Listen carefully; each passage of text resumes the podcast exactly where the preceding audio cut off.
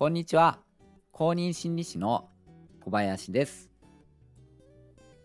今回は無口な人との会話の弾ませ方についてお話しします。言葉数が少ない人との会話っていうのは相手の沈黙が多くなってしまってなかなか話が弾みにくいものですよね。かといってこちら側が一方的に喋りすぎてしまっても相手側としてもただ話を聞かされるだけで負担になっていくんですよね。できることなら相手を会話の主役にしてこちらは聞き役になりたいものですよね。実は無口な人との会話においては質問の仕方によって相手に話しやすくさせることができるんです。僕は普段引きこもりの方の相談をしていまして言葉数が少ない方との会話場面が多いんですけれどもこのやり方でお話を聞くことができています。今回は無口な方との会話でどのように質問していけばいいのかお伝えしていきます。それでは本編をお聞きください。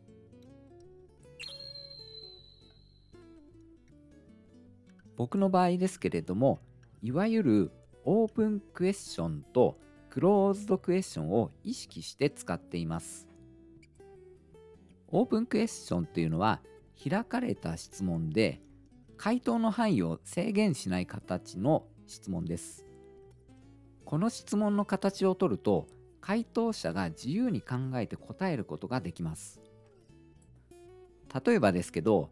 休みの日はどのような過ごし方をしていますか？というような聞き方ですよね。そうすることによって答える側としては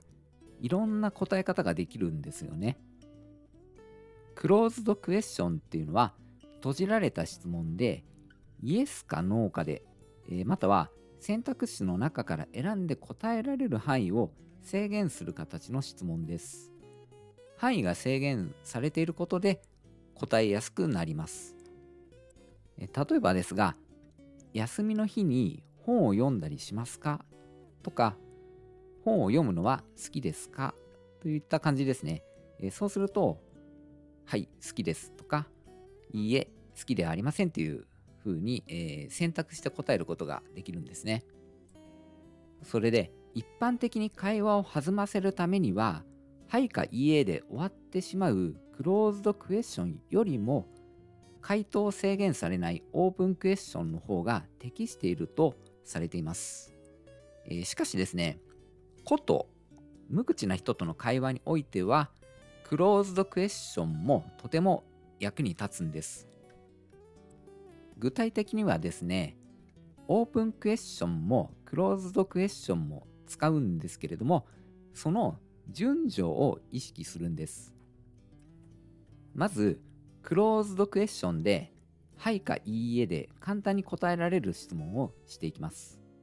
えそして、そのやりとりが続いて発言しやすくなっていったところで、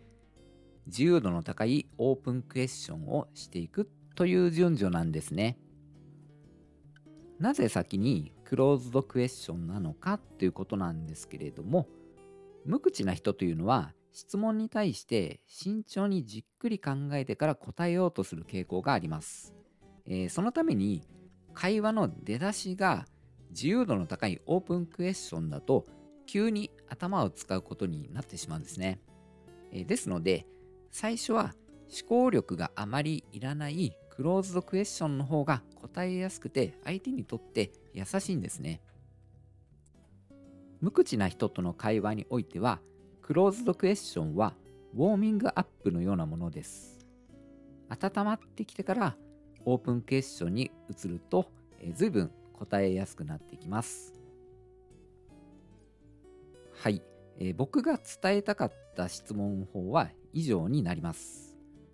クローズドクエスチョンからのオープンクエスチョンという順序ですね。えー、ここで終わりにしてもいいんですけれども、応用バージョンについてもちょっと話してみたいと思います。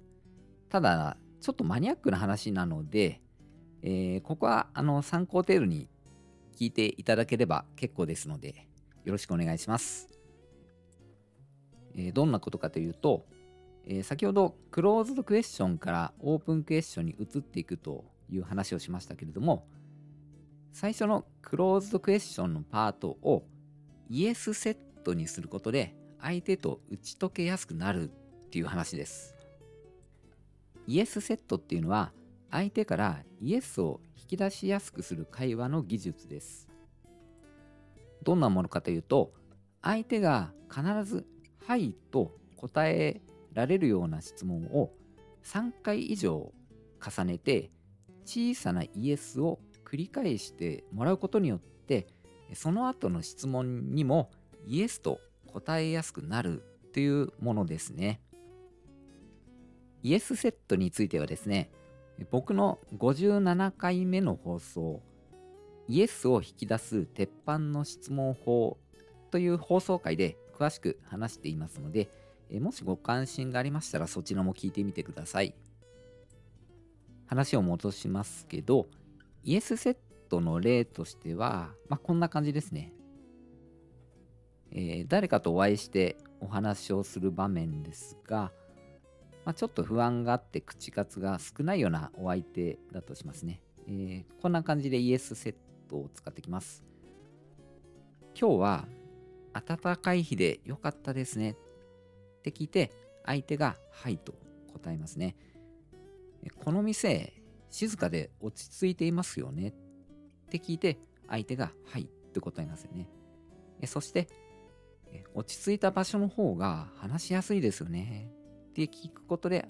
えー、もう一回相手がはいって答えますね。えー、それからですね、えー、今日はお話しできるのが楽しみですよねって聞くと、そうですよねっていう感じで、え同調してくれるというわけですね。ちょっとざっくりした例にまたなってしまったんですけれども、相手もそう思っていて、はいって答えるだろうと思うようなことを、えー、あえて質問して、それに3回以上答えてもらってから、えー、まあ本題の話を、えー、聞いていくと、それに対してもはいっていう風に答えていくというものですね。このイエスセットをクローズドクエスチョンのパートで使ってみるんですけれども、イエスセットっていうのは単にイエスを引き出すためのものだけではなくて、自分と同じように考えているっていう類似性を感じられるので安心感を得やすくなるんですよね。会話の出だしのクローズドクエスチョンの部分をイエスセットを用いることである程度安心感を得てからそれからオープンクエスチョンに移っていくという方法ですね。えー、やっぱりちょっと、ま、マニアックな話になってしまいましたね。はい、以上です。今回は無口な人との会話においては思考力があまりいらないクローズドクエスチョンから始めてオープンクエスチョンに移るという順序にすることで話してもらいやすくなるという内容でした。今回の放送はいかがだったでしょうか？ここでコメント返しをさせていただきます。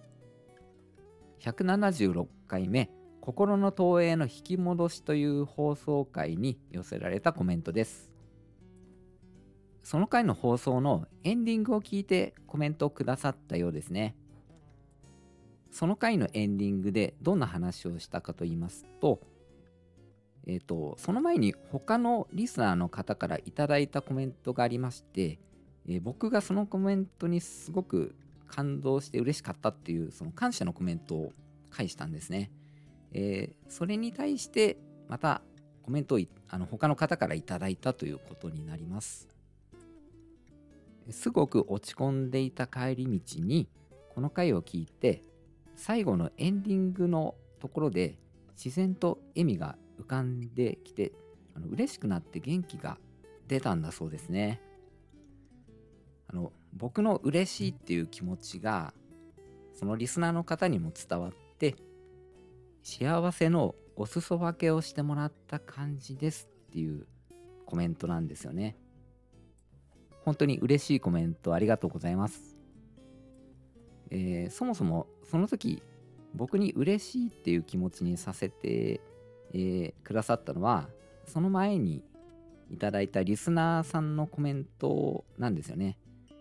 あのなので僕のおかげではなくて初めにコメントくだすあのしてくださった方のおかげということになります。こんな風に放送へのコメントを通して幸せな気持ちが連鎖していくっていう現象がなんかすごく素敵だなっていう風にしみじみ思いました。えー、コメント本当にありがとうございました。これからも放送に関するご感想やご質問、えー、またはリクエストなどがありましたらコメントをいただけますと大変嬉しいです。このチャンネルでは心理学や僕の臨床経験から得たことを日常生活で役立つようにお届けしています。公認心理師の小林でした。最後までお聴きくださり、本当にありがとうございました。